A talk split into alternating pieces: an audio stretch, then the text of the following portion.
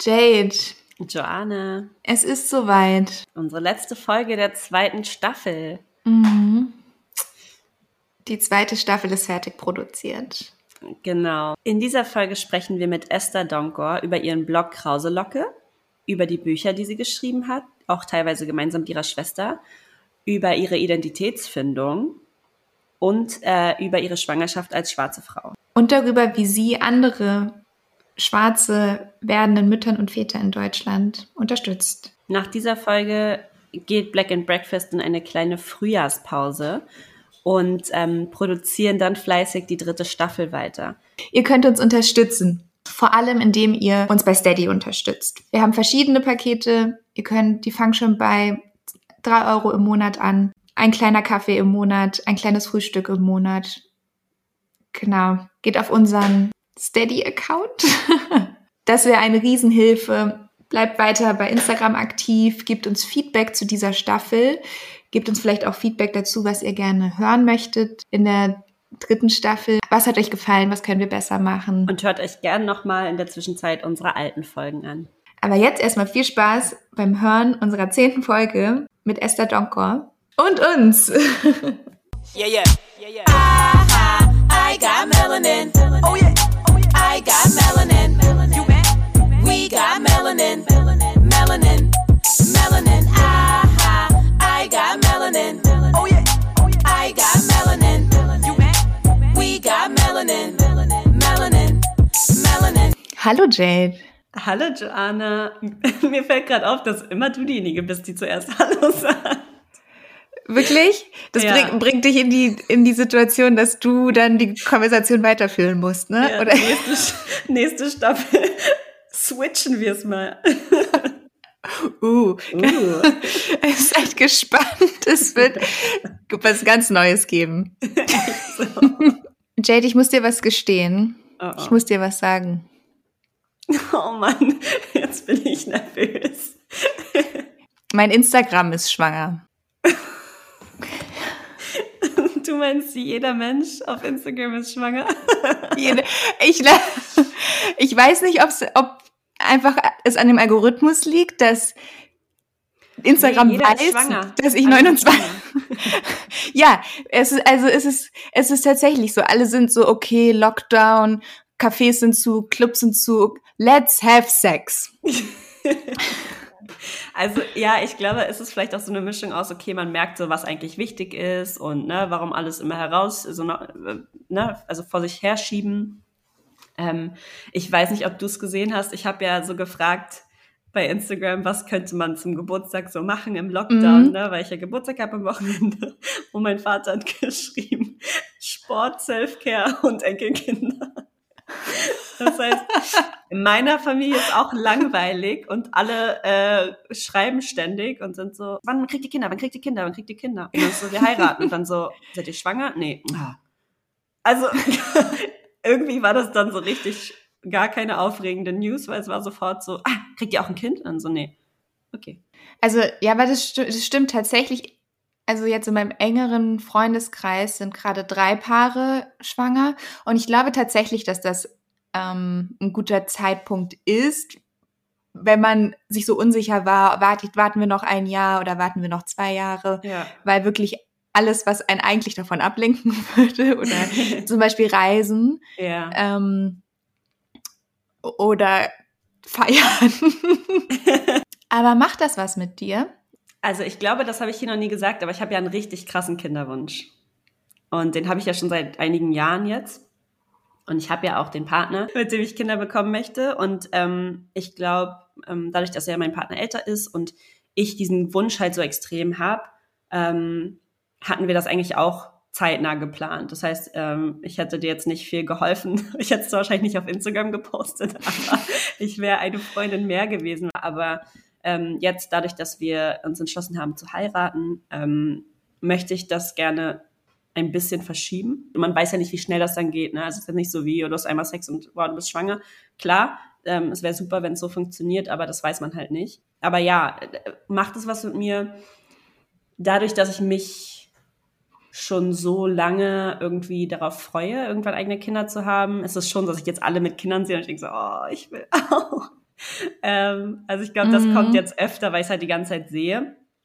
Aber ähm, wenn ich mir so angucke, dass ne, ich meine eigene Reise habe meine eigenen Sachen, die ich irgendwie plane gerade, ähm, glaube ich, dass mein Timing absolut fein ist für mich. Und deswegen macht es mich jetzt nicht irgendwie außerordentlich neidisch oder setzt mir so einen krassen Druck auf. Auch dass meine Familie die ganze Zeit fragt, ähm, setzt mich nicht so sehr unter Druck.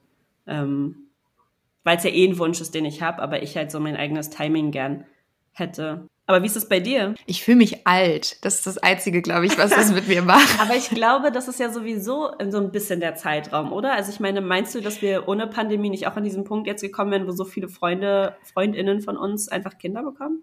Ja, kann sein. Ich weiß nicht, ob es nicht, ich habe gedacht, das kommt so nach der 30, wobei ich jetzt auch nur zehn Monate entfernt bin von der 30.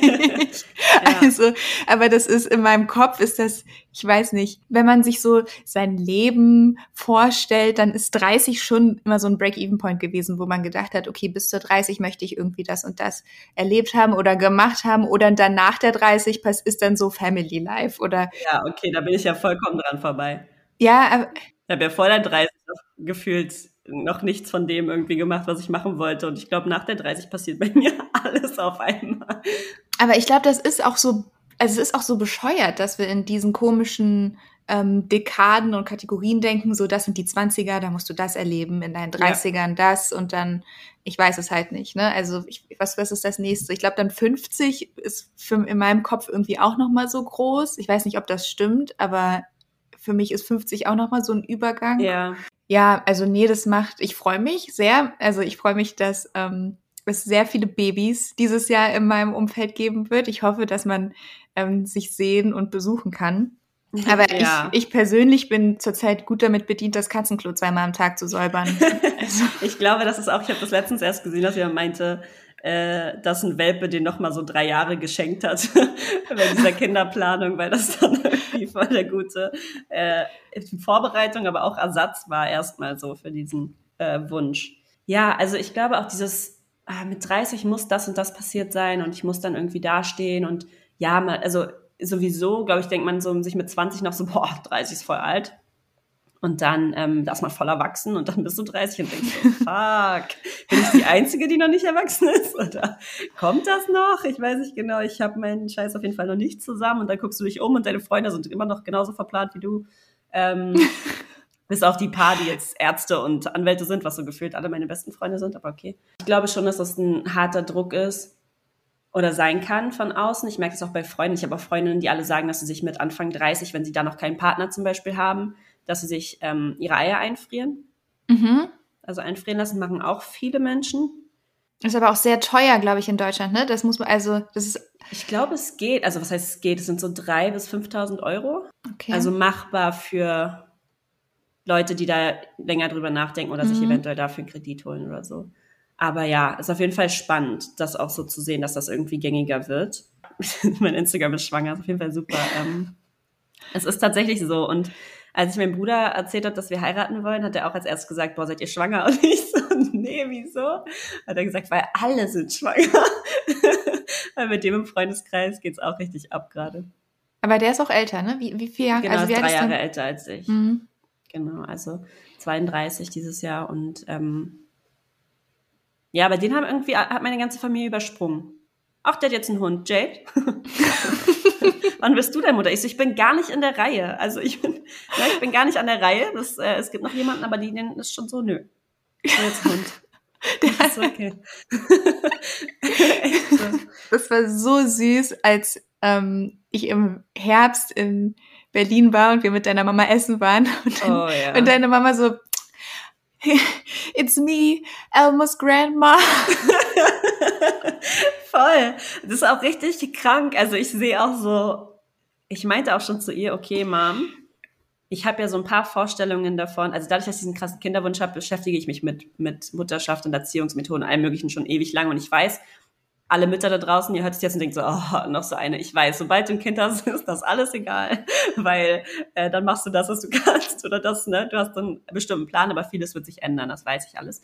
Aber ich meinte auch schon so zu meiner Mom, ich so, Also so wie du diesen Hund verwöhnst und eigentlich alles machst, was mein Bruder dir gesagt hat, was du nicht machen sollst. Sie ist immer so, mein Bruder schimpft mit ihm und sie sagt so, komm, ich gebe dir ein Leckerli, weil der Arme, der wurde gerade angeschrien. Und ich bin immer so, ey Mann, du kriegst meine Kinder nicht, weil du wirst sie richtig hart verziehen. Aber ich glaube, das ist auch etwas, was man den Eltern gönnen darf. Also dieses ich glaube, das ist schon nochmal cool, nicht diese erzieherische Perspektive oder Position haben zu müssen, sondern ja. zu sagen, ich, du kriegst alles von mir, was du willst und äh, die Grenzen muss halt, muss, muss dir mein Kind setzen. ja, voll. Es geht halt so, bei manchen Sachen denkst du so, okay, wenn sie das, also wenn, ne, wenn sie das irgendwie dann immer heimlich macht, das wird schon nervig. Aber sie meinte so, nein, mit deinen Kindern mache ich das nicht. Immer so, mhm. Ich sehe das hier. Es ist eine gute Testphase für mich auch zu sehen, wie das hier so abläuft. Aber ja, es ist auch spannend, glaube ich, zu sehen, ähm, jedenfalls bekomme ich das aus dem Umfeld mit, wie anders deine Eltern mit deinen Kindern umgehen, als sie mhm. mit dir umgegangen sind. Ne? Also das ist nochmal so, natürlich, die sind dann nicht die Eltern. Genau das, sie können halt die Großeltern sein, die verwöhnen und irgendwie die spaßigen sind. Und meine Mom liebt das auch voll, die geht da voll auf. Aber ja, ist auf jeden Fall äh, spannend und witzig. Aber es ist, äh, fällt echt auf, wie oft man gefragt wird einfach. Und das ist ja auch irgendwie problematisch, ne? Weil ich glaube, wenn ich jetzt versuchen würde, schon ein Kind zu bekommen oder schwanger zu werden und es nicht funktionieren würde, ich glaube, das würde voll viel mir machen, dass ich so viel gefragt werde. Wann kriegt ihr Kinder und wo ist denn das Enkelkind? Weil ich würde ja nicht jedem gleich sagen, wir versuchen und es klappt nicht. Weißt du? Und ich glaube, das ist auch voll schwierig, wenn man, also diesen Wunsch zu äußern, okay, aber wenn man so immer wieder angesprochen wird darauf und dann vielleicht es gar nicht funktionieren würde.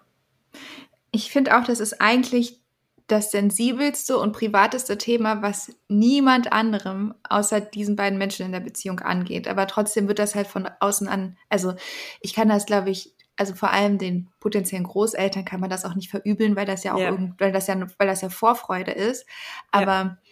wie schlimm das sein muss, wenn du es ins, also wenn du nicht kannst oder es versuchst oder das nicht sagen willst oder vielleicht ich weiß nicht, du gerade irgendwelche Untersuchungen am Laufen hast, weil, mhm. ähm, ne, weil irgendwas auffällig war und du kannst gerade, also ne, ja. es gibt so viele Möglichkeiten, warum es zu dem jetzigen Zeitpunkt gerade nicht funktionieren kann. Voll, und das ist auch, es ist auch keine Entscheidung, wo du sagst, oh, ich habe da jetzt Bock drauf. Ne? Also ich, ich nehme auch niemandem übel, der sagt, ich will keine Kinder haben, weil das ist einfach eine Verantwortung, die kannst du einfach nie wieder ablegen. Mhm. Und das ist eine riesige Verantwortung. Und ich glaube, das muss man auch irgendwie gesellschaftsfähiger machen, dass Leute sagen, ich möchte, ich habe mich entschieden, keine Kinder zu bekommen. Ich habe das tatsächlich, glaube ich, so direkt noch nie aus meinem Umkreis gehört, obwohl ich mhm. mir sicher bin, dass es Menschen dort gibt, die diese, also diese Position vertreten. Das wird so krass verurteilt dann auch gleichzeitig gesellschaftlich, ne? Also es, ja, gehör, es gehört zum Menschsein dazu, dass du dich fortpflanzt. Genau, also ich habe auch in Amerika mehrere Freundinnen gehabt tatsächlich, die gesagt haben, ich werde nie Mutter. Also ich will nie Mutter werden. Ich habe keine Lust. Das ist einfach nicht für mich.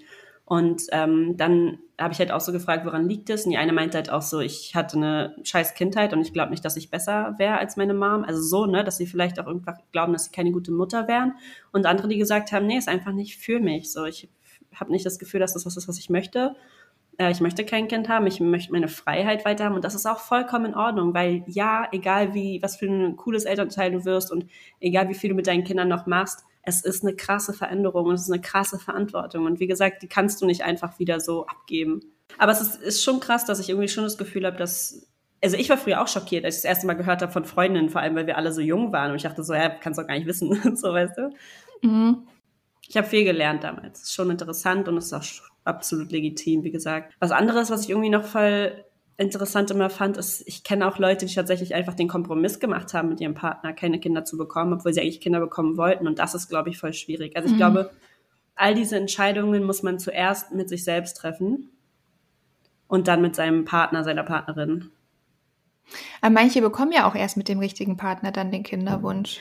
Genau, das kann auch passieren. Also Genau, das kann auch passieren, aber ich habe halt irgendwie schon einige Leute im Umfeld, die älter sind, die sagen, also ne, dann auch schon 50 und so, die sagen, ich wollte mal Kinder, mein Partner wollte keine Kinder und jetzt sind wir nicht mehr zusammen und jetzt bereue ich es. Oder wir sind immer noch zusammen, aber ich bereue es trotzdem. Hm. Ne? Also ich glaube, so Kompromisse, was das angeht, sowas, wofür du wirklich auch nicht ewig Zeit hast, ist schon eher schwierig. Mhm. Also wie gesagt, deswegen, ich glaube, es gibt einfach so Entscheidungen im Leben, die musst du für dich treffen. Und ich weiß für mich, ich bin echt richtig schlecht darin, mich von Menschen zu entfernen, die ich liebe oder so. Ähm, aber ich wüsste, hätte ich jetzt gesagt, ich will Kinder und mein Partner hätte auch jetzt vielleicht gesagt, boah, ich will doch keine Kinder. Ich habe das schon ziemlich früh festgesteckt, dass ich das so, dass ich einen Familienwunsch habe und ob das passt mit uns beiden. Ähm, und ob das übereinstimmt halt, dieser Wunsch. Auch bevor man überhaupt wirklich daran denkt, eine Familie zu gründen. Aber ich wollte wissen, ob er auch irgendwann Kinder haben will. Ich finde das schon eine wichtige Frage, für mich zumindest. Und hätte er jetzt gesagt, oh, ich will doch keine Kinder, ich, obwohl ich ihn liebe und mein Leben mit ihm verbringen würde, ich glaube, ich könnte es nicht. Also ich Mhm. kann nicht mit ihm zusammenbleiben, weil das ist was, ist, also für mich ist das was, wo ich keine Kompromisse machen Mhm. könnte. Ja. Aber ich wurde, mir wurde letztens nämlich auch gesagt von einer Verwandten, dass es ziemlich egoistisch wäre, wenn ich jetzt Kinder bekommen würde. Weil die Welt zugrunde geht. Und was hinter, also, ne, was mache ich mit meinen Kindern, was tue ich ihnen an, wenn ich jetzt Kinder bekomme? Da dachte ich auch so, boah, bin ich jetzt egoistisch, weil ich eigene Kinder haben will? Das ist sowieso eine Frage, die ich mir stelle. Ne? Immer dieses, adaptier doch Kinder, es gibt genug Kinder, die keine Eltern haben. Warum musst du ein eigenes Kind bekommen? Boah, ich, aber da, also das finde ich schon ganz schön hart von deiner Verwandten. Also, so, sorry, was, Ja. was, also, das geht gar nicht. Ja, es, ich fand's also, ich fand's auch krass, weil ich weiß nicht, ich habe irgendwas gesagt und meint sie, oh, ich, gut, dass du es ansprichst. Ich hätte es jetzt nicht einfach so gesagt, aber ich glaube auch, das ist besser, wenn ihr keine Kinder bekommt. Dann war ich so, what? Nein, so, ja, guck dir mal die Welt an und so. Das ist auch so eine Sache. Ich glaube, die Leute sagen dir, also wenn du, wenn dieses Thema in dein Leben tritt, Kinder und Schwangerschaft, die Leute sagen dir ungefragt ihre Meinung zu jedem Scheiß. Wirklich zu allem. Ja. Zu, jeder hat zu allem zu irgendeine Meinung, wie die Geburt stattfinden soll, ähm, Mhm. dass die, He- äh, ob du eine Doula oder eine Hebamme, ähm, wie du dich ernähren sollst, was du jetzt, wie, wie, also als- jeder hat zu allem eine Meinung, wie denn, welcher Name jetzt der schönste ist. Ja, Es, und, und it's not your fucking business. Voll. Also ja, voll, du hast absolut recht. Ähm, ich muss auch sagen, dass ich der tatsächlich auch unterstelle, dass sie nicht möchte, dass wir Kinder haben, weil sie ähm, meinen Freund nicht so richtig akzeptiert. Also die ist, ähm, sie ist definitely racist. Oh, sie hat sich zwar voll jetzt für uns gefreut, so, dass wir ähm, verlobt sind und so, aber also da war ich schon erstaunt, dass sie sich da so gefreut hat, weil sie war jetzt die ganze Zeit nicht so sehr approving. Sie hat das nicht so krass geäußert, aber ähm, das hat man auf jeden Fall gemerkt. Das hat er auch gemerkt, das haben auch andere Familienmitglieder gemerkt. Ähm, aber ja, das ist halt, die ist weit entfernt. Aber ich würde ihr das auf jeden Fall unterstellen, dass das damit zu tun hat. krass. Aber können wir Mhm. das also dann jetzt nochmal positiv besetzt ein bisschen hier betonen und festhalten, dass du verlobt bist und uns mit der Community freuen? Ich und alle, überhaupt nicht öffentlich. Nie, also nicht mal auf Instagram oder so. Aber ja, ich bin verlobt und ich bin. ja, ist richtig verwirrend, weil ich ja immer so war, ach, Hochzeit, immer- keiner braucht eine Hochzeit, niemand muss heiraten, wozu? Wir bleiben eh für immer zusammen, was auch immer, ne? Wozu auf dem pa also Blatt Papier und bla. Aber ich finde das schon ziemlich cool, verlobt zu sein. das ist irgendwie spannend. Ich hätte nicht gedacht, dass sich das anders anfühlt, aber es ist irgendwie nochmal so ein extra Ja. Commitment. Hm. Ja. Ja. Verrückt. Ähm, aber genau, es soll heute auch um Schwangerschaften gehen. Mhm. Und da wir nicht mein Instagram interviewen können, genau, doch sprechen wir mit einer ganz, ganz tollen Frau, die, also abgesehen davon, also wir hätten eh mit ihr gesprochen, ob sie schwanger Ja. wäre oder nicht, weil sie einfach super coole Sachen macht. Joanna ist auch bei jedem bisschen, was sie recherchiert hat, mehr ausgerastet. Also, die ist viel zu krass, die macht ja das auch noch und die macht das auch noch. Die hat das auch noch gemacht. ja, die ist großartig. Ich freue mich Ähm. so sehr, dass sie gleich vorbeikommt. Genau, dass sie gleich vorbeikommt. Ja, über das Internetkabel. Komm rein. Genau, ich freue mich auch ganz doll. Und ähm, ja, es ist sogar schon soweit. Genau, heute bei uns im Podcast ist Esther Donkor. Und Esther ist Autorin, Gründerin des Online-Magazins Krause Locke, Mitorganisatorin des Afrika Filmfestivals hier in Köln, Künstlerin und, und, und. Du machst ganz viel wundervolle Arbeit und wir freuen uns sehr, dass du hier bist. Ähm, hallo Esther. Hallo, ich freue mich auch, dass ich bei euch sein darf heute. Dankeschön. Mm, Esther, du leistest mit, äh, gemeinsam mit deiner Schwester sehr viel wundervolle Arbeit und viele kennen dich wahrscheinlich auch ähm, als Gründerin mit deiner Schwester. Ähm, des Online-Magazins Krause Locke. Magst du vielleicht kurz einmal unseren ZuhörerInnen erklären, was Krause Locke ist? Ja, na klar. Also ähm, Krause Locke ist eine Marke und wir ähm, haben die schon 2011 gegründet. Also damals war nicht nur ich, meine, meine Schwester und ich, sondern noch äh, andere Leute haben dieses, äh, dieses, diese Seite Krauslocke gegründet, weil damals gab's ähm, noch keine deutschsprachigen Blogs oder Vlogs, die sich mit dem Thema Afrohaarpflege auseinandergesetzt haben. Und ähm, wenn wir halt äh, nach Tipps für unsere Haare gesucht haben, dann haben wir halt immer ein, auf amerikanischen YouTube-Videos, auf amerikanische YouTube-Videos zugegriffen oder eine Freundin von mir konnte dann Französisch, aber es gab halt nichts auf Deutsch. Und dann haben wir gesagt, okay, wir gründen selber was. Und dann haben wir Krauselocke gegründet. Und es gibt's halt immer noch. Ähm, mittlerweile, ja, ähm, sind Afrohaare nicht unser einziges Thema. Also letztes Jahr habe ich noch mit meiner Schwester ein Buch zu dem Thema geschrieben. Keep It Kraus, das Basisbuch für Krauselocken wo wir dann alle ähm, Haarpflegetipps, die uns so geholfen haben, nochmal so gebündelt, gesammelt haben. Und dann, damit wir dieses Haarthema auch so ein bisschen losgelassen haben, ähm, um jetzt Platz für neue Themen zu machen. Aber wir, wir richten uns schon an krause Locken, also, also schwarze, afrodeutsche und People of Color, aber auch ähm, alle anderen, vor allem auch, auch an weiße Leute, die sich äh, mit unseren Thematiken auseinandersetzen wollen. Und ähm, ja, das ist so Krauselocke. äh, unsere Webseite, ähm, ich muss gerade kurz einen Aufruf machen, wenn ich darf. Natürlich. Wir bräuchten Hilfe bei unserer Webseite. also, die hat einen kleinen Fehler momentan. Äh, und wenn man draufklickt, wird manchmal angezeigt, diese Seite kann nicht angezeigt werden. Da muss man es nochmal versuchen, dann klappt es auch. Ähm, wir haben bis jetzt aber noch niemanden gefunden, der uns da helfen kann. Also sind wir vermehrt auf Instagram aktiv. Okay, das heißt, wenn jemand hier Ahnung hat, der sich das anhört, ähm, dann sehr, sehr gerne bei Krauselocke melden auf Instagram am besten. Ja, genau. Oder äh, info at krause, äh, info at krauselocke.de ist unsere E-Mail-Adresse. Okay.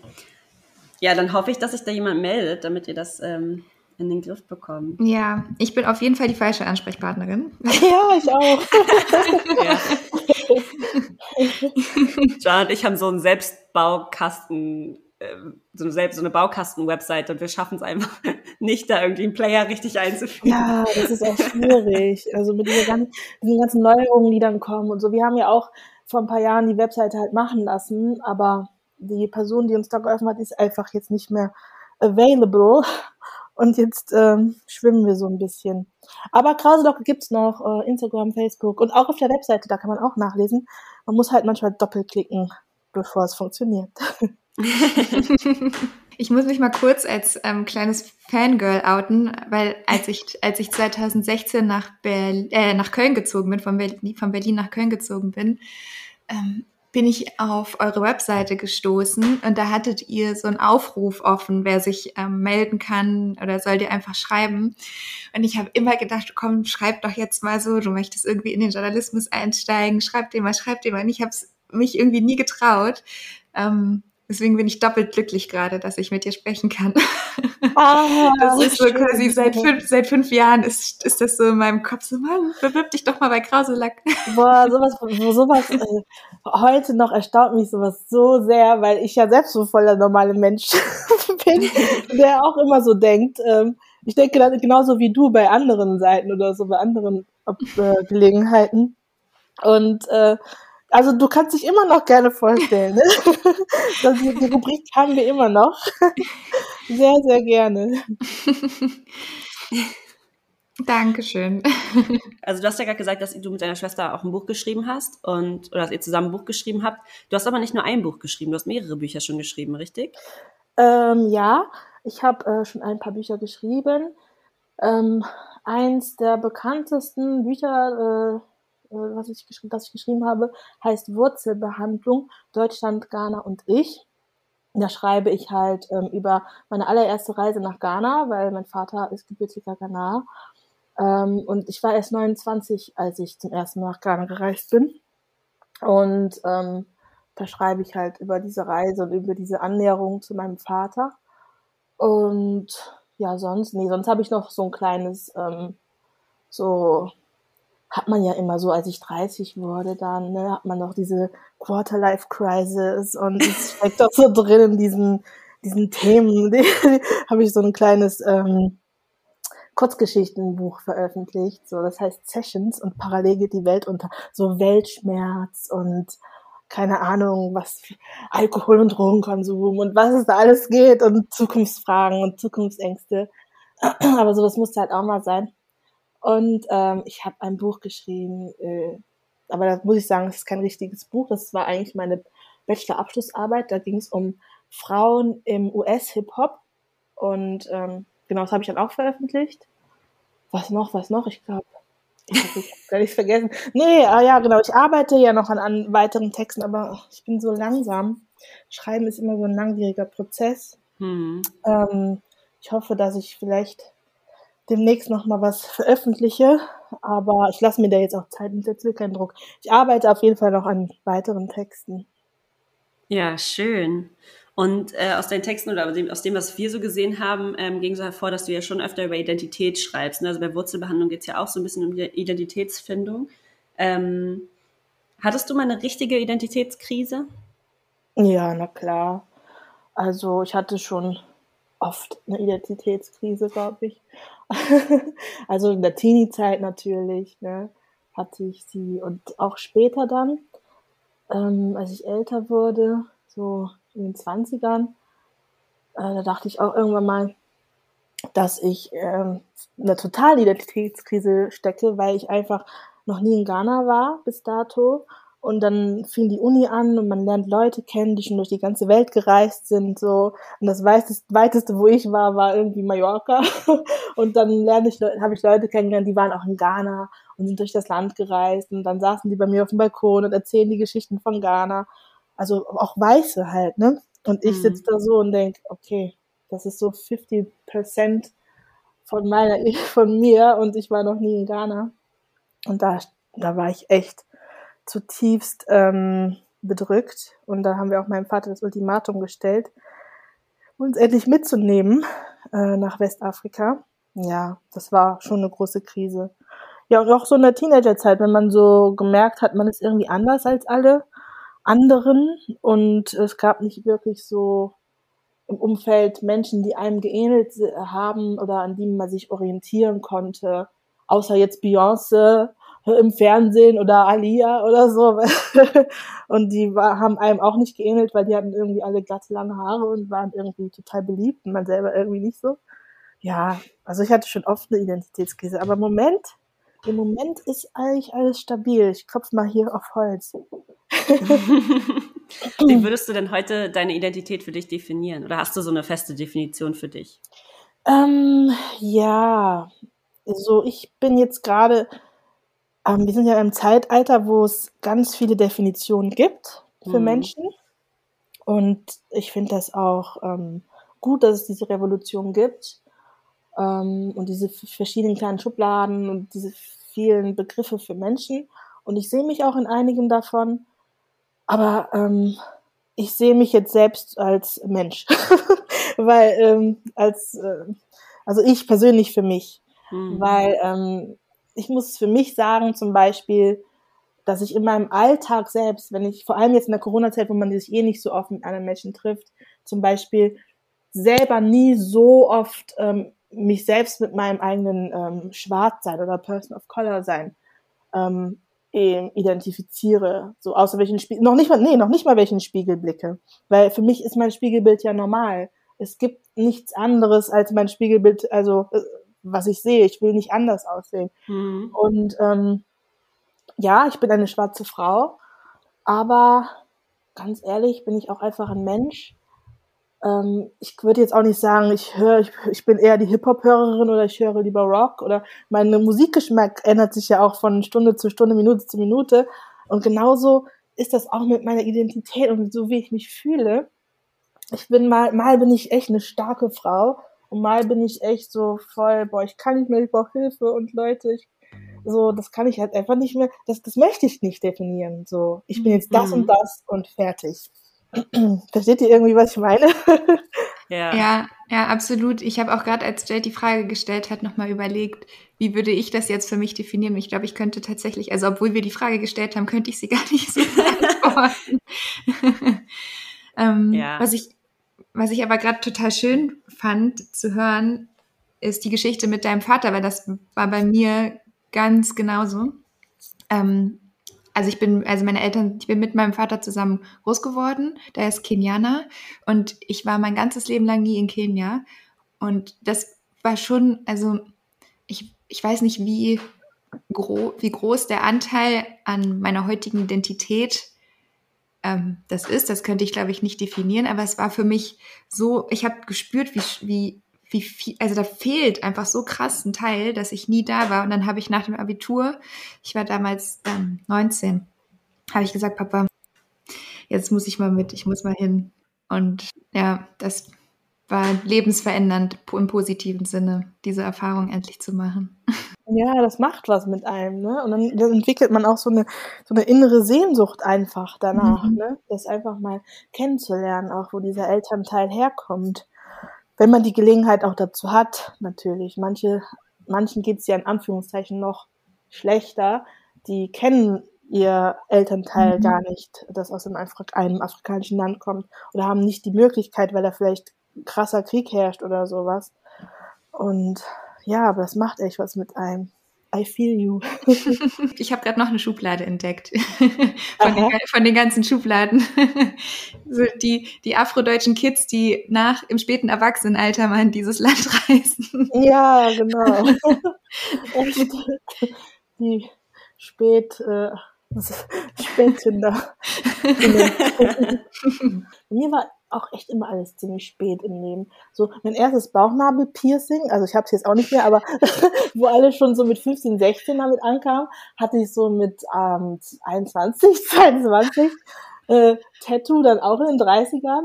Und jetzt bin ich 35 und bekomme mein erstes Baby. Also ich bin immer spät, aber vielleicht werde ich auch alt. Ja, darüber haben wir auch ein bisschen gesprochen äh, im Intro, ähm, Joanna und ich, also einfach so für uns, dass wir auch gesagt haben, boah, ich bin jetzt 29 geworden, Joanna ist vor ein paar Monaten 29 geworden und äh, ob der Druck von außen jetzt irgendwie auch so auf uns einprasselt, was Familiengründung angeht und alles Mögliche. Und also bei mir jetzt definitiv angefangen, ich, ich schiebe das ja auch ein bisschen darauf, dass meine ganze Familie gelangweilt ist im Lockdown. Und gefühlt jeder will, dass ich Kinder mache, damit die wieder was zu tun haben. Wobei ich dann immer denke, ihr werdet hier nicht den ganzen Tag chillen und auf ein Kind aufpassen. okay. ähm, Ja, kenne ich. ähm, und darüber hast du ja auch äh, berichtet. Also grundsätzlich, ne? Also bei dir steht gerade eine super große Veränderung an. Du bist schwanger, du wirst Mutter. Ähm, wie geht's dir erstmal? Äh, ja, im Moment geht's mir ganz gut. ja, nee, aber bei mir war das ähnlich. Also schon seit Jahren, also seit, seit Ewigkeiten gefühlt, fragen meine, nee, meine Mutter gar nicht so, aber mein Vater und meine Oma, meine Oma so, ja, wann kriege ich endlich ein Urenkelchen? Und mein Vater auch, der immer, der und der hat schon Kinder, der und der hat schon Kinder, die und die hat schon Kinder und da, ja, ja, man musste erstmal Kinder kriegen. Aber ähm, nee, bei mir hat's gedauert. Vor allen Dingen, weil als ich jünger war, ne, da war das ja bei so, dass mein Vater immer gesagt hat, komm bloß nicht mit einem Jungen nach Hause oder so. Und pass bloß auf und so, ne? Und so Sexthemen war ja immer ganz tabu und heikel. Umso komischer fand ich dann, dass er irgendwann mal anfing, von heute auf morgen, mit diesem Kinderthema. und heute noch, ich habe neulich noch zu meinem Mann gesagt, weißt du, dass ich total ähm, cringe finde am Schwangersein, dass einfach mal wirklich offiziell die ganze Familie weiß, dass man Sex hatte. Das, Und, ey, darüber äh, habe ich auch schon nachgedacht. ja. Das ist voll komisch. Also, ja, macht man jetzt Kinder, denkst du dir so, ja, ja, weißt genau. du, was da dafür passieren muss. Und ich, das Witzige ist, ich sehe das gerade überall. Die ganzen schwarzen und POC-Kids, die irgendwie so sagen, okay, ich durfte bis gestern noch keinen Freund haben, jetzt Ja. mit den Babys. So, wie soll das Genau. ja. Und deshalb war ich ja auch so, ich wurde halt so erzogen. Also meine Mutter war eher immer so ein bisschen laissez-faire und anti-autoritär, aber mein Vater dafür war das krasse Gegenteil. Und ähm, er hat halt, aber meine Eltern waren halt zusammen. Wir haben alle zusammen unter einem Dach gewohnt. Und so äh, wurde ich halt auch etwas strenger erzogen und habe dann auch erstmal voll meine Freizeit genossen, nachdem ich dann endlich Schule und Ausbildung, wie es von mir verlangt wurde, beendet hatte. Und dann ich Jahre und Jahre und Jahre und ich dachte, ja, ja, ich habe immer gedacht, so mit 35 habe ich ja schon längst ein Kind. Naja, aber dann wurde ich mal 35 und dachte, Moment, das kann doch nicht wahr sein. Es muss jetzt, also nicht, es war nicht so, dass ich mich selbst gezwungen hatte. Ich hatte dann auch wirklich den Wunsch und mich, ähm, ich war bereit dafür. Hm. Ähm, aber ich war selbst erstaunt, erstaunt darüber, wie schnell doch die Zeit vergangen ist. Ich bereue nichts. Also ich habe mein Leben bisher einfach schön gelebt und hatte Zeit, ähm, Dinge zu verwirklichen, die ich verwirklichen wollte. Ähm, aber die Zeit verfliegt. Und wenn man dann erstmal anfängt, wenn man dann erstmal raus ist aus dieser elterlichen oder väterlichen Strenge, dann genießt man ja auch erstmal. Und nee, aber jetzt geht's mir gerade gut. Ich habe halt, manchmal habe ich so ein paar Schwangerschaftsprobleme ähm, oder Symptome äh, an mir festgestellt, ähm, die, von denen ich gar nicht wusste, dass es sowas gibt. Aber ansonsten ähm, bis jetzt alles gut und ich hoffe, dass es auch gut weitergeht. Ja, darüber berichtest du ja auch, ne? Also ähm, du hast ja einen YouTube-Channel, also auf deinem YouTube-Channel gesprochen oder sprichst du über, wow, guck mal, ich sag den Satz einfach nochmal. Du sprichst ja auf deinem YouTube-Channel ähm, auch über deine Schwangerschaft oder beziehungsweise hast angefangen, Videos darüber zu drehen. Ähm, wie ist es denn dazu gekommen, dass du gesagt hast, okay, ich möchte jetzt öffentlich irgendwie über meine Schwangerschaft sprechen?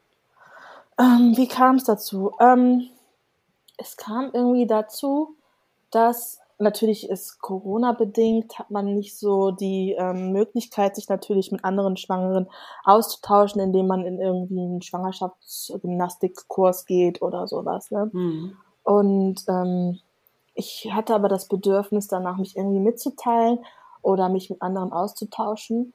Und dann habe ich gesagt, ich mache halt diese Videos vor allen Dingen, weil ich wissen wollte, geht's anderen genauso wie mir? Ich wollte mich in erster Linie mit anderen austauschen und mich ähm, mitteilen und so eine Art äh, Schwangerschaftsvlog starten und ähm, gucken, ob man vielleicht Kontakte knüpfen kann und ob man Menschen findet, denen es vielleicht ähnlich gibt und ob man da Erfahrungen austauschen kann.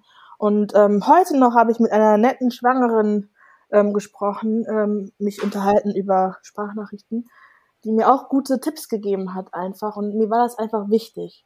Vor allem jetzt in dieser Pandemiezeit, da irgendwie am Ball zu bleiben. Und natürlich mache ich diese Videos auch so ein bisschen für mich selber.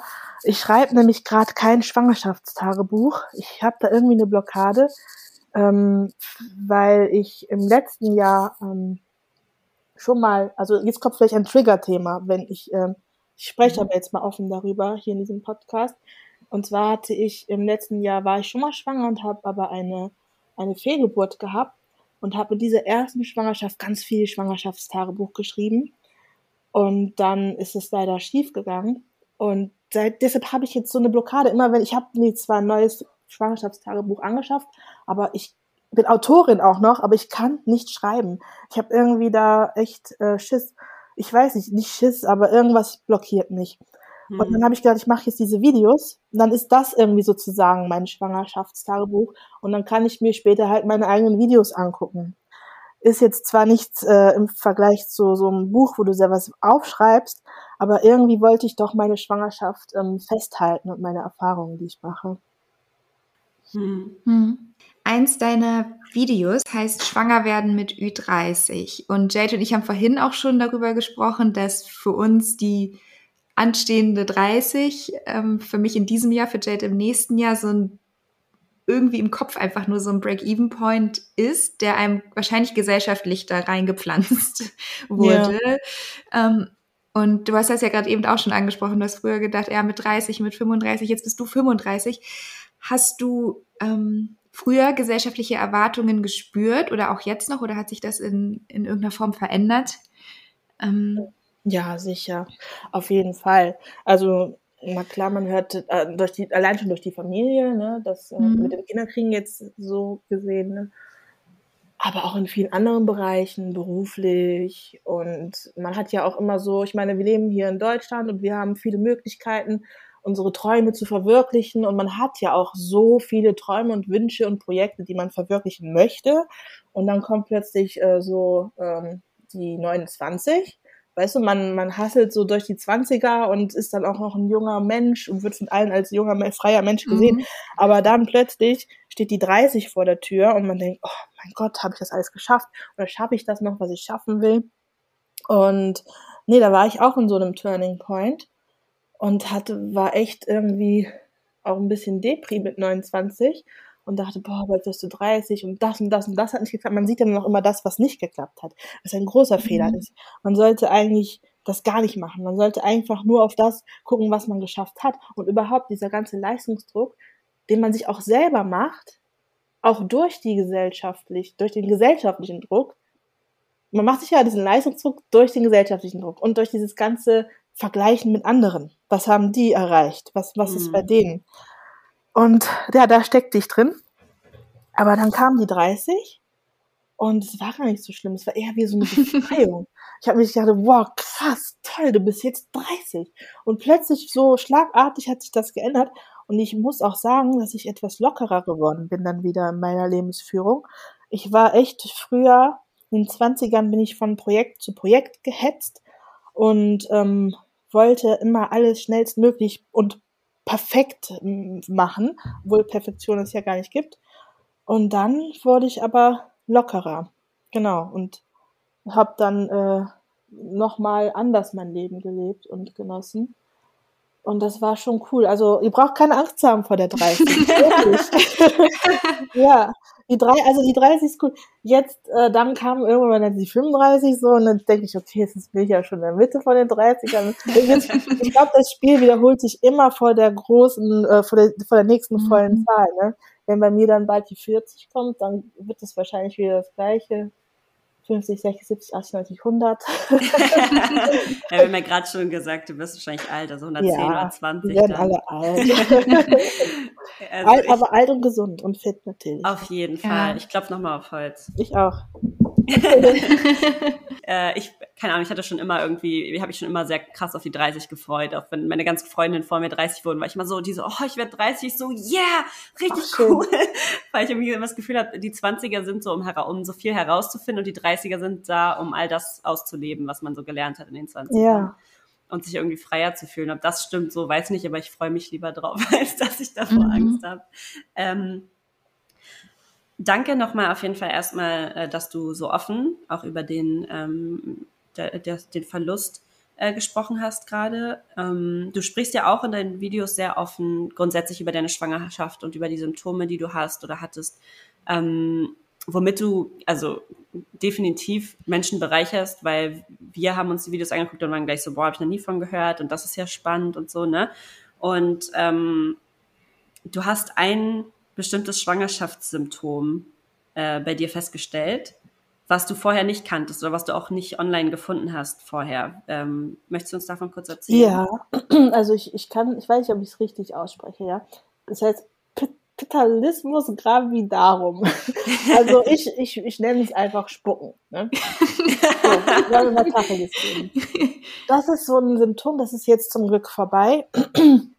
Es hat mich aber die gesamte Frühschwangerschaft und auch noch darüber hinaus begleitet und es war sehr, sehr, sehr unangenehm. Und das ist einfach so ein vermehrte Bildung, äh, Speichelflussbildung. Richtig appetitlich jetzt gerade. Bitte äh, Mitleid mit allen, die das beim Essen hören. Aber ähm, ja, dass, dass einfach ständig ähm, diese dieser Speichel gebildet, gebildet wird und man das aber auch nicht mehr wie runterschlucken kann, wie ein normaler Mensch das mit seinem Speichel macht, sondern es so viel ist, dass man es ausspucken muss. Und es war teilweise neben der Übelkeit so mies, dass ich gar nicht mehr rausgehen konnte und auch ähm, einkaufen, es ging gar nicht, weil es einfach so unangenehm war. Und dann auch noch immer hast du ja immer eine Maske getragen mhm. und ach, schlimm. Und ich habe da versucht rauszufinden, wer hat das, ist das normal und bin auch in die herkömmlichen Schwangerschaftsforen gegangen, aber da hat nie jemand was darüber geschrieben. Dann habe ich rausgefunden irgendwie, dass das wohl nur eine wirklich sehr kleine Prozentzahl an Schwangeren hat. Und das ist auch vermehrt bei ähm, afroamerikanischen oder ähm, Menschen mit afrikanischen, ähm, mit afrikanischer Herkunft vorkommt und auch ähm, im Raum Haiti viele Mhm. Menschen haben. Und dann meinte auch eine, meine Schwägerin, die mit einem Nigerianer zusammen war, und sie meinte, ja, das, also als ich ähm, in, da, in Nigeria war, jede zweite Frau hat auf den Boden gespuckt. Also die haben das alle gemacht und ich so, ach krass. Und da ähm, wurde mir zum ersten Mal klar, es gibt vielleicht bestimmte Symptome, die sowohl auch bei Weißen auftreten können, aber vermehrter wohl, wohl auch ähm, bei äh, Schwarzen. Und äh, das hat mich echt fasziniert, dass, dass ich das hatte. Und mir haben auch einige Mädels jetzt geschrieben, nachdem ich darüber ähm, in meinem Video gesprochen habe, dass sie das auch hatten. Also auch vornehmend ähm, schwarze ähm, Schwangere. Krass. Und das fand ich interessant. Und es gibt dann noch etwas, das, das haben natürlich auch, es können alle Schwangeren haben, aber ich habe noch mal mit einer anderen schwarzen Schwangeren mich unterhalten. Sie meinte, sie hat auch recherchiert, dass es viele ähm, Schwarze vermehrt haben, ist so ein erhöhtes Risiko auf ähm, Präeklampsie, also die Schwangerschaftsvergiftung. Das ist Mhm. halt auch noch mal so eine Sache, was bei mir festgestellt wurde, was ich jetzt habe, was wohl auch Beyoncé hatte, als sie mit ihren Zwillingen schwanger war. Und ähm, ja, es gibt da so ein paar Sachen, also Symptome, von denen ich einfach vorher gar nichts wusste und jetzt erst damit konfrontiert wurde. Mhm. Krass. Ich habe witzigerweise meiner Mama das erzählt. Also ich habe mit meiner Mama letztens irgendwie gesprochen über die Folge, die wir aufnehmen und habe ihr erzählt von dem Symptom mit dem Speichel, mit der Speichelbildung. Und meine Mama ist ja auch äh, aus der Dominikanischen Republik und wir teilen uns ja die Insel mit den Haitianern, also beziehungsweise Mhm. sind ja eine Insel, bloß wir haben eine ganz andere Kolonialgeschichte und so. Und ähm, meine Mama meinte, dass sie das auch hatte, aber nicht ganz so schlimm, dass sie es gar nicht mehr runterschlucken konnte, außer halt irgendwie zu bestimmten Situationen. Aber sie hatte das eine Zeit lang in ihrer Schwangerschaft mit mir, also die zweite Schwangerschaft. Wahnsinn. Ähm, genau, und sie wusste gar nicht, dass das, also sie ist ihr dann so eingefallen. Sie so, ah, stimmt, das hatte ich auch. Das war nicht ganz so schlimm, dass sie es irgendwie dann immer direkt ausspucken musste, aber ja, das ist ihr dann auch eingefallen, dass sie das auch hatte. Das finde Ja. ich auch spannend. Ja, das, das finde ich, ich finde es auch wirklich spannend. Ja. Also, dass da irgendwas ist, dass man, dass man das vermehrt bekommen kann. Ja.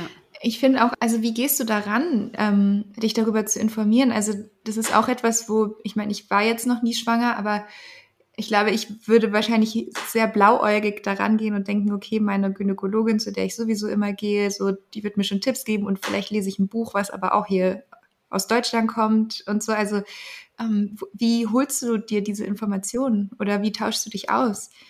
Ja, nee, ich bin da auch so ein bisschen blauäugig. Wie gesagt, ich habe eine Facebook-Gruppe ge- gegründet, die heißt Krause Mamas und Papas.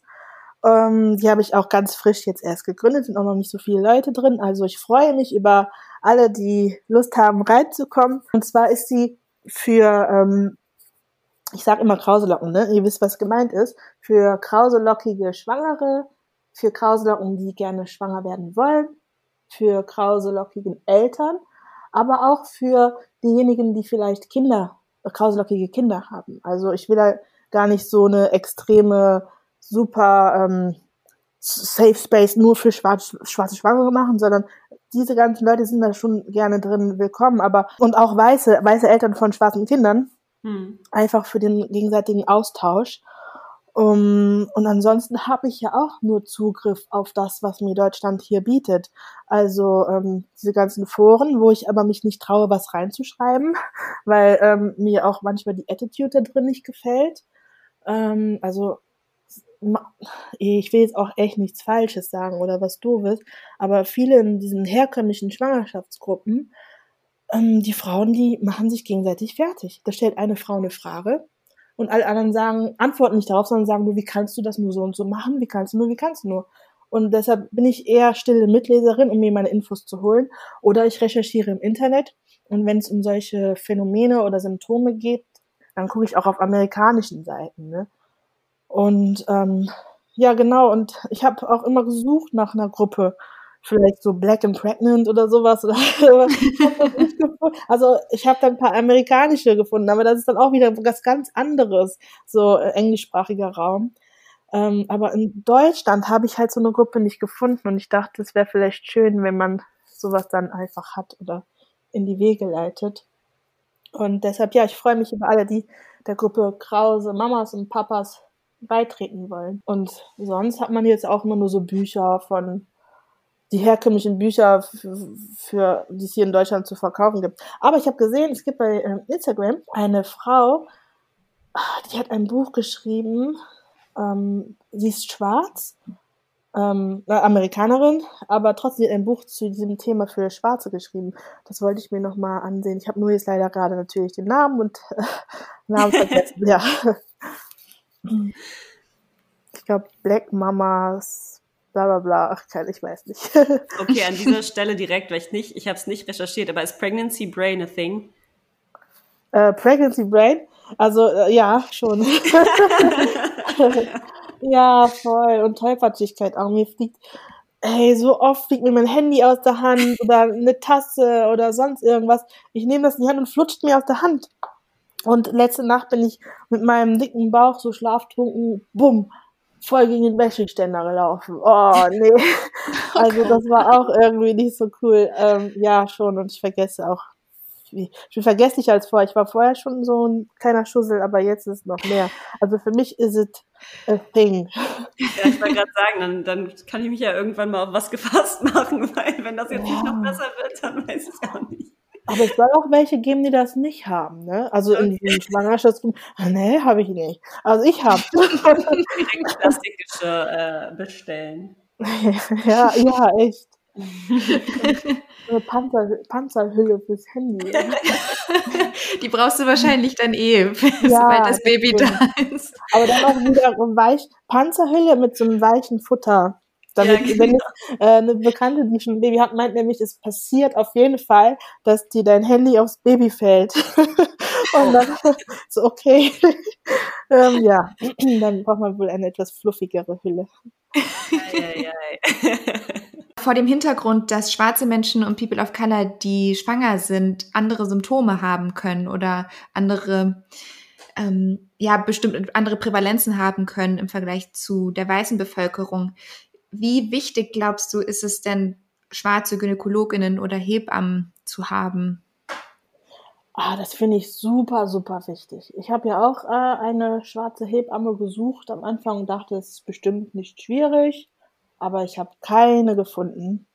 Und ähm, äh, meine Gynäkologin, die es auch weiß, aber ich habe da Glück, dass ich in einer Praxis bin, zumindest, die, ähm, wo auch schwarze Mitarbeiterinnen sind und die auch sehr viele schwarze Frauen und sowieso international äh, Frauen gerne behandeln und total vorurteilsfrei sind da. Da fühle ich mich auch sehr wohl in der Praxis. Ähm, ich weiß, dass es nicht immer so ist und ähm, das ist ja echt auch ein intimes, ähm, ein intimer Arztbesuch, der äh, Besuch bei dem Gynäkologen. Deshalb finde ich das irgendwie total wichtig. Ähm, ich kenne aber auch keine schwarze Gynäkologin. Ich sehe immer so eine im Fernsehen, die wird dann immer herangezogen in letzter Zeit, wenn es um irgendwelche Themen geht.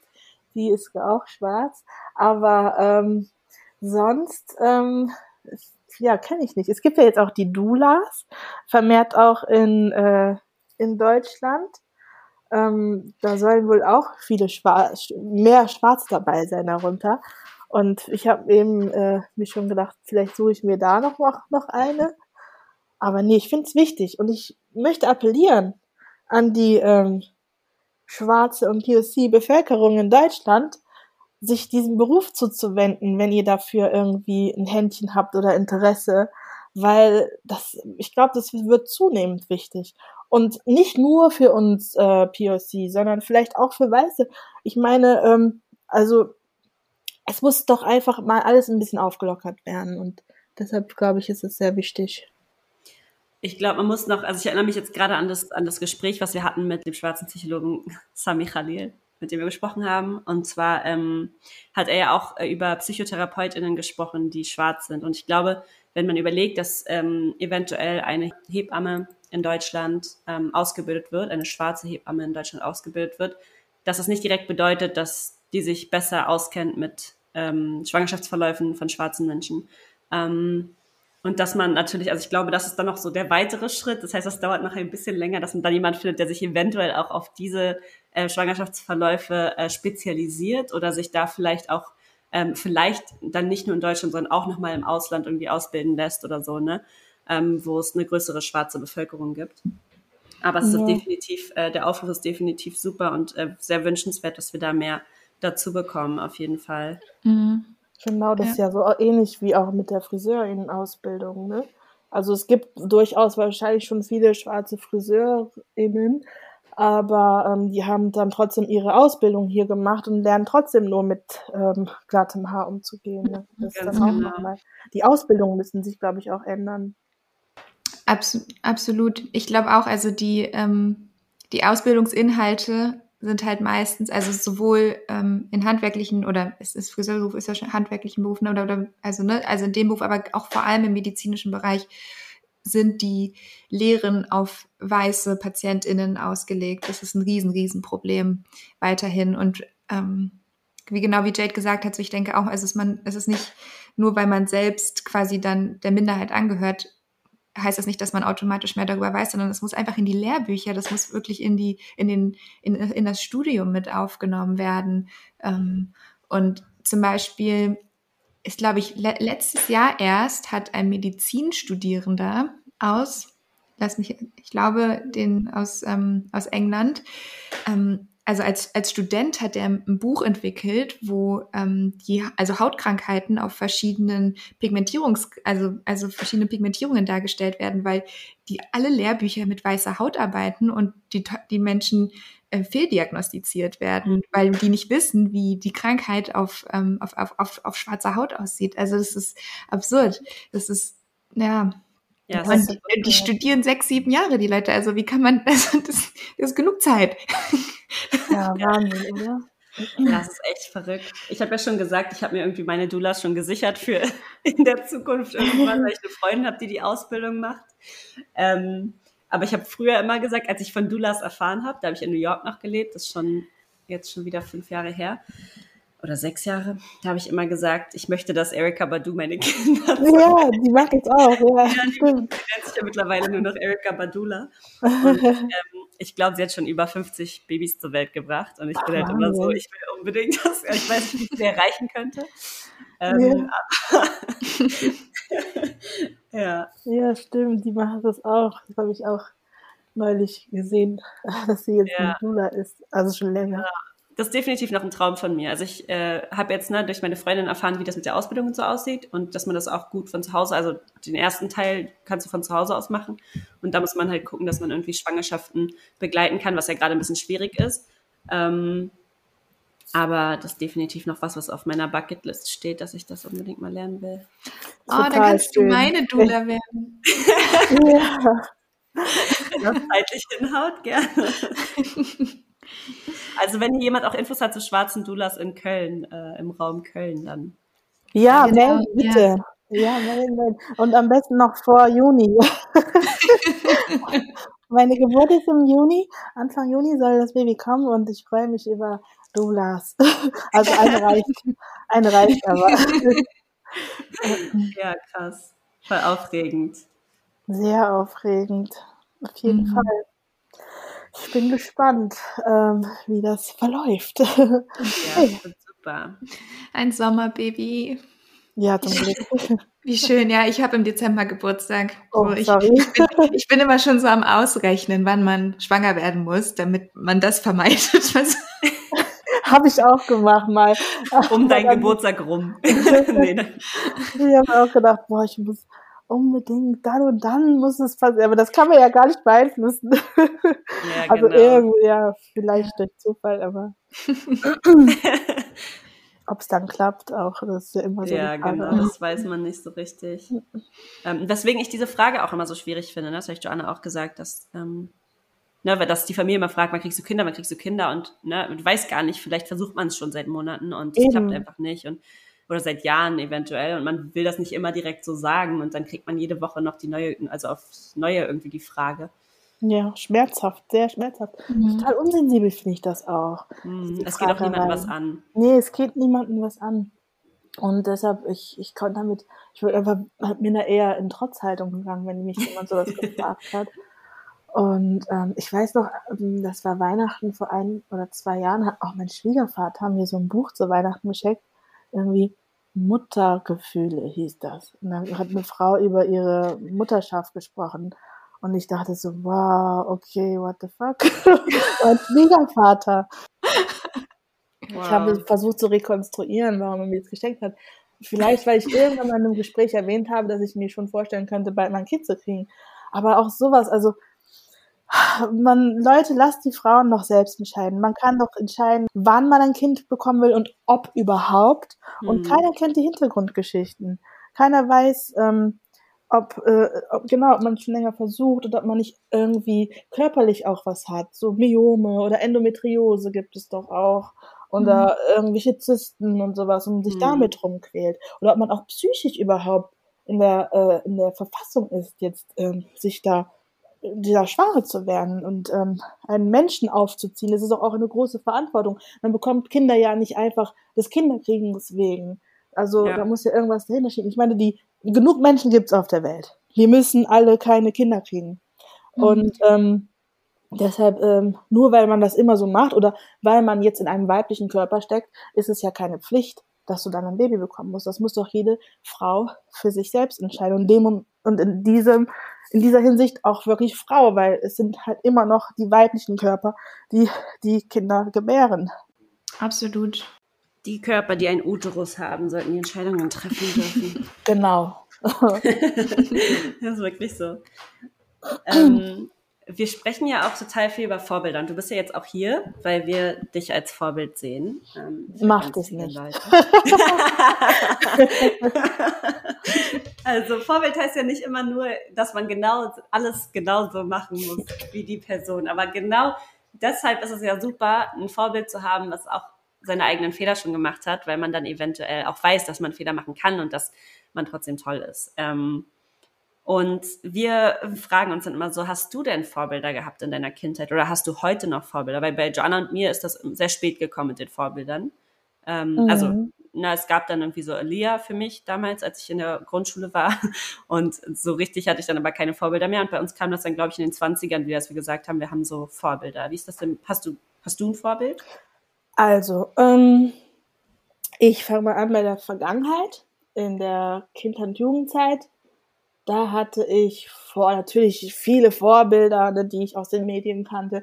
Schlechtestes Vorbild, was ich jemals hatte, oder nee, will ich nicht sagen. Aber war Lil Kim, ne? Da wollte man ja so sagen, hey, ja, ich bin so eine Bitch und so, ja, man muss ja so, äh, die Phase gab's. oder Beyoncé, hey Beyoncé, und dann Haare blondiert und irgendwie versucht, Beyoncé nachzumachen. ähm, ja, später dann kam ein bisschen was Vernünftiges und so wollte ich sagen, wie Jordan Alani oder ähm, mhm. Ja, sowas halt. Mhm. Mittlerweile habe ich mich von allen Vorbildern gelöst, ähm, da ich ähm, äh, für mich sage, dass ähm, ich finde viele Leute cool und viele Frauen cool und die sind dann auch mein Vorbild in gewissen Dingen, die sie dann auch repräsentieren aber ich möchte mich davon lösen, ein bestimmtes Vorbild zu haben oder bestimmte Vorbilder ähm, so ähm, auf einen hohen Sockel zu stellen, weil ähm, nobody is perfect. Und mhm. es kommt oft genug vor, dass du ähm, da ein Vorbild von einer Person bist, die du vielleicht gar nicht persönlich kennst. Ähm, wenn man jetzt so von ähm, Medienmenschen spricht, wenn man die als Vorbild nimmt oder Autorinnen oder sowas, und dann erfährt man plötzlich irgendwas ganz Erschütterndes über die. Und dann ist man ja auch so irgendwie devastated und denkt, wow, das war doch mal mein Vorbild, kann doch gar nicht sein. Und das möchte, das, das finde ich irgendwie doof. Also wenn ich Menschen begegne ähm, oder was über Menschen höre, oder äh, ja Menschen, die die was Cooles gemacht haben oder coole Einstellungen haben, dann sind die im Moment wenn ich das gut finde, ist das mein Vorbild. Dann nehme ich mir das zum, versuche ich mir das zum Vorbild zu nehmen. Oder wenn ich Menschen begegne auf, im normalen Alltagsleben, die irgendwie echt was Cooles erlebt haben oder beeindruckende Geschichten zu erzählen, erzählen habe oder einfach so eine beeindruckende Lebenseinstellung haben, wow, dann möchte ich mir das zum Vorbild nehmen. Aber nicht zu so einem, bis zu, in so einem Grad, dass ich alles versuche, so zu sein wie die, weil ich bin immer noch ich. Mhm. Und ähm, deshalb möchte ich auch, wenn ich diese Frage gestellt bekomme, wer ist dein Vorbild, gar keine Namen nennen, nicht mal sagen, ja, meine Mutter, meine Schwester oder sowas, weil die, sind, die haben Teile an sich, ich kenne die natürlich auch ein bisschen intensiver, wo ich denke, ne, so will ich natürlich nicht sein. Und ähm, ja, ich möchte ja auch kein ähm, Vorbild sein für andere Menschen. Klar, wenn man mich jetzt kennt über Krauselocke oder so, dann kennt man ja nur auch nur das, was ich nach außen hin präsentiere. Ja. Aber wie es in meinem Privatleben aussieht oder was ich manchmal für Sachen mache oder so, da denke ich mir auch, das sollte sich niemand zum Vorbild nehmen. Ich versuche halt ähm, mit gutem Beispiel voranzugehen, wenn äh, zum Beispiel bei meiner Stieftochter, die ist jetzt zwölf, ich versuche schon mit gutem Beispiel voranzugehen bei ihr, aber ähm, ja, weil keiner perfekt ist und ähm, ich mich einfach so von so vielen Menschen und Dingen inspirieren lasse, ja, ist einfach das Leben mein Vorbild. Also alles, was mich inspiriert, ist mein Vorbild. Mhm. Ich rede immer so lang, ne? Nee, es war schön. Wir sind sehr dankbar. Ja, du sagst ganz, ganz, ganz tolle Sachen. Ich habe auch gerade gedacht, vielleicht ist, fehlt das auch bei diesem Vorbild suchen oder diesen Vorbilder haben. Vielleicht fehlt ja auch genau dieser Teil, den man nicht zeigt, was du gerade gesagt hast, so Dinge in der Vergangenheit, die vielleicht nicht Vorbild, ähm, also so, ich weiß gar nicht, also ich, vorbildsmäßig sind, aber im Grunde sind das ja dann auch nur Sachen wahrscheinlich, die irgendwie gesellschaftlich gesehen nicht so cool sind, aber die dann immer noch dich an dem Punkt gebracht haben, wo du heute bist. Aber diese Sachen werden vielleicht nicht gezeigt oder gesagt. vielleicht fehlt das dann auch, um eigentlich ein komplettes Vorbild irgendwie abzugeben, weil jeder Mensch ja. hat diese Phasen und jeder Mensch hat diese Struggles und ähm, jeder Mensch hat irgendwas mal im, in der Vergangenheit getan, worauf er sie nicht stolz ist, aber trotzdem ist es ja irgendwie etwas, was einen an den Punkt gebracht hat, wo man heute ist. Ja, genau. Und ich finde halt auch durch das ähm, Social Media hin oder her, es ist, hat alles seine guten Seiten, aber wir zeigen uns ja auch einfach nur von den Seiten, von denen wir uns zeigen wollen. Klar, mhm. manche Leute wollen sich von ihrer depressiven Seite zeigen oder auch mal was ähm, zeigen, was nicht so happy ist, aber die, ähm, das muss man ja auch nicht und äh, ist auch nicht äh, muss man nicht machen, aber das, wir zeigen, wir steuern ja selbst, was wir zeigen von uns. Mhm. Ähm, und das tun auch ähm, Celebrities und das tun auch die Leute, ähm, ja, die wir als Vorbild nehmen. Und ich finde, das ist gut, wenn sie sich vorbildlich äh, präsentieren, aber ähm, ja, man muss halt immer auch das große Ganze sehen. Ich will mich nicht immer so abhängig mehr machen von einzelnen Personen. Hast du eine Idee oder einen Plan, wie du mit dem Thema Vorbilder für dein Kind umgehen möchtest? Ähm, einen Plan habe ich äh, nicht. Also ich finde, es wird ein Junge und er kann ähm, oder soll oder kann oder darf selber entscheiden, wen er sich zum Vorbild nehmen möchte. Wenn ich halt merke, mh, hm, das geht in eine falsche Richtung, ich werde es nicht verbieten, aber ich werde mit dem halt drüber sprechen, ne, was was er, was diese Person, oder ich werde ihn fragen, warum? Warum ist diese Person ein Vorbild? Warum möchtest du so sein wie diese Person? Das ist ja auch immer ganz wichtig. Aber ich will nicht da in irgendwas reinzwängen und sagen, sei mal so wie der und der oder sei mal so und so. Weil ich meine, ich weiß ja zum jetzigen Zeitpunkt auch noch gar nicht, was das für ein Mensch wird. Und mhm. von daher ist so mein Plan, ihn seine eigenen Erfahrungen im Leben machen zu lassen, seine eigenen Menschen kennenzulernen, ähm, und ähm, dabei darf der auch ruhig mal auf die Nase fallen. Ne? Der darf ruhig auch Leute kennenlernen und vielleicht denken, oh, das, die Leute sind gut für mich und es hat, stellt sich dann heraus, dass es vielleicht nicht so ist, weil nur so kann man ja seine Menschenkenntnis auch schärfen und ausarbeiten. Und ich glaube, ich habe da nicht so einen Plan. Ich werde ein Auge drauf haben, natürlich. Und wenn ich merke, er rutscht da in irgendwas rein, was wirklich schädlich ist, aus meiner Lebenserfahrung heraus weiß ich das, werde ich auch versuchen, ähm, werde ich ihn dann nicht ich werde die, die beschützende Mutter natürlich sein. Aber ich finde, ähm, Vorbilder darf er sich selbst suchen. Ich werde natürlich versuchen, ihn zu fördern, ihn mit Literatur und Filmen zu fördern und Kultur ihm beizubringen und all das zu machen, was, was ich natürlich für ähm, vorbildlich finde für so Kinder heutzutage. Ne? Mhm. Werde ich, ich werde jetzt nicht nichts machen, aber letzten Endes ist es seine Entscheidung.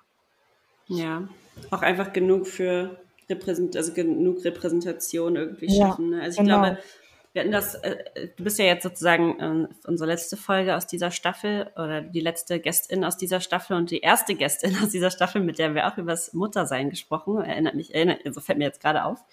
Ähm, und die hat auch gesagt, dass sie zum Beispiel, ähm, also ihr Kind ist viel dunkler als sie und ähm, aber nicht so dunkel wie sein Papa und das war irgendwie immer schwierig. Aber sie hat dann gesagt, dass ihr aufgefallen ist irgendwann, dass das, also der Papa ist auch Sportler und so, aber das einzige was ihr irgendwann aufgefallen ist, ist, dass die ganzen Vorbilder für ihren Sohn halt so Athleten waren.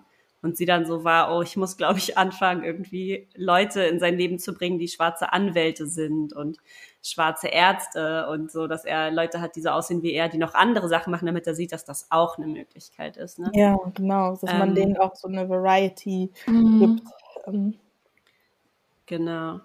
Ja, ist echt spannend, ist irgendwie aber ich finde das schön, was du gesagt hast, auch so. Ja. man muss das ja auch irgendwie selber finden. Genau. Da bin ich echt gespannt. Und oh, ich gehe davon aus, dass mein Kind halt heller wird, wird als ich. Mhm. Weil mein Mann halt auch weiß ist. Und ähm, er schon eine Tochter hat und sie mit einer ähm, Kongolesin. Und das Kind ist auch sehr hell. Und das sind auch so eine Sache. Wie gehe ich damit um? Also er kriegt auf jeden Fall einen ghanaischen Nachnamen und einen ghanaischen Zweitnamen. Aber das ist auch noch so eine Sache. Wie, wie erziehe ich ihn oder wie, wie, wie, wie sehe ich ihn, wie lese ich ihn dann? Also er muss ja erst geboren werden, dann kann ich es hundertprozentig wissen. Aber ja. das ist auch nochmal spannend, mit Kindern, eigene Kinder zu haben, die ähm, ja dunkel äh, anders sind. Ne? Andere, die, mhm. zum Beispiel die erste Gästin von euch hatte ein dunkleres Kind als sie selbst. Mhm. Ich bekomme wahrscheinlich ein helleres. Das ist ja auch nochmal spannend. ja, das stimmt. Ja, es klingt auf jeden Fall alles super aufregend und super spannend. Und wir sind, glaube ich, ganz, ganz doll mit dir mitgespannt. Danke. Herauszufinden, wie alles läuft. Und es wird ganz, ganz wundervoll. Da sind wir uns aber sicher. Ja, ich hoffe es sehr. Noch drei Monate knapp. Äh, muss ich noch durchstehen. ja. ja, nee, man hat ja auch immer manchmal so Ängste und Sorgen in der Schwangerschaft, vor allem wenn man, wenn es einmal schon mal nicht geklappt hat. Ne? Ich meine immer noch mhm. so mal ein bisschen mehr so ähm, ähm, auf Alarmbereitschaft, aber nee, bis jetzt ist alles gut. Und ja, ich freue mich auch darüber zu sprechen. Das ist wichtig. Mhm. Und ähm, ja, ich, ich freue mich. ja, wir freuen uns auch ganz doll. Um noch so einen richtig schönen Abschluss zu finden, hast du denn was, was du schwarzen und POC werdenden Müttern da draußen oder auch werdenden Vätern, ähm, werdenden Eltern sagen möchtest oder mitgeben ähm, möchtest? Ja, was möchte ich euch sagen, werdende Eltern? ähm, ja, glaubt an euch, seid, ähm, bleibt stark und seid wie ihr seid. Ähm, fühlt jedes einzelne Gefühl, was ihr fühlt, wenn ihr schwanger seid, Frauen. Und Männer, fühlt es ruhig mit und unterstützt eure Partnerin oder und nicht nur Männer, also auch Partner, unterstützt eure schwangeren äh, PartnerInnen. Und ähm, ja, wenn ihr Lust habt, kommt in die Gruppe, in die Facebook-Gruppe Krause Mamas und Papas rein. Und da können wir auch miteinander quatschen und uns austauschen. Und ich finde es einfach nur toll, dass wir neue Leben in die Welt setzen. Und ähm, wir müssen ja gar nicht den Anspruch haben, dass diese Menschen diese Welt verbessern können, weil das ist schon ein ziemlich großes, ähm, ziemlich hoher Anspruch an eine Person, die noch, die unfreiwillig geboren wird. Aber wir können ja, wir können ja das Beste geben, diese Menschen gut zu erziehen oder ihnen die schönen Dinge dieser doch mitunter grauen Welt näher zu bringen. Und deshalb, ich grüße euch. Richtig schön. Aber lasst euch da nicht unter Druck setzen ne, mit Kinderkriegen und so. Außerdem können wir noch voll lange Kinder kriegen, wir Frauen. Das ist gar nicht. Und man, das ist auch gar nicht so Risikoschwangerschaft mit 30 oder so. Das hat sich alles nach oben verschoben. Mhm. Und man schafft das auch. Ja. das denke ja, ich auch. Natürlich, ich wollte halt eigentlich immer früher Kinder kriegen, weil ich wollte halt ähm, nicht so eine alte Mutter sein. Also wenn das Kind halt älter ist, dass ich dann schon viel, viel älter bin. Aber ich glaube, mhm. wir sind ja auch heutzutage noch mal ganz andere, eine ganz andere Generation oder andere Generation. Und ich glaube, wir bleiben auch länger ähm, jung. behaupte ich jetzt, will ich jetzt einfach mal so behaupten. Ja, doch, ich finde, das klingt plausibel. Ich glaube auch, ja. Vielen Dank, Esther. Danke, Esther. Danke auch, ihr beiden.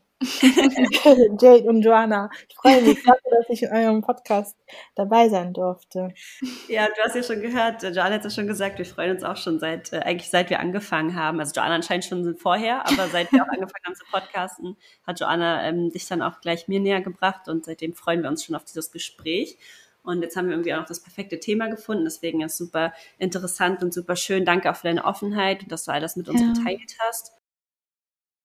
Vielen Dank. Jade, das war's schon. Das war unsere zweite Staffel. Ja, verrückt. Das, ja, krass. Die zweite Staffel ist durch und ähm, wir gehen jetzt in eine kleine wohlverdiente Frühjahrspause. Genau, aber wir werden wiederkommen. Keine Angst. Genau, mit einer richtig coolen dritten Staffel, um da alle Updates zu bekommen und ähm, zu wissen, wann es wieder losgeht. Folgt uns auf Instagram at Black and Breakfast. Und ähm, damit wir tollen Content kreieren und da super viel äh, reinstecken können, unterstützt uns gerne auf Steady. Ähm, genau. Joanna, Danke dir, Jade, danke dir. für diese wundervolle zweite Staffel und all deine Unterstützung. Und für drei Jahre Black and Breakfast. Ähm, genau, sind drei Jahre dabei und die dritte Staffel kommt und die wird super. Auf jeden Fall. Stay tuned, bleib gesund und danke.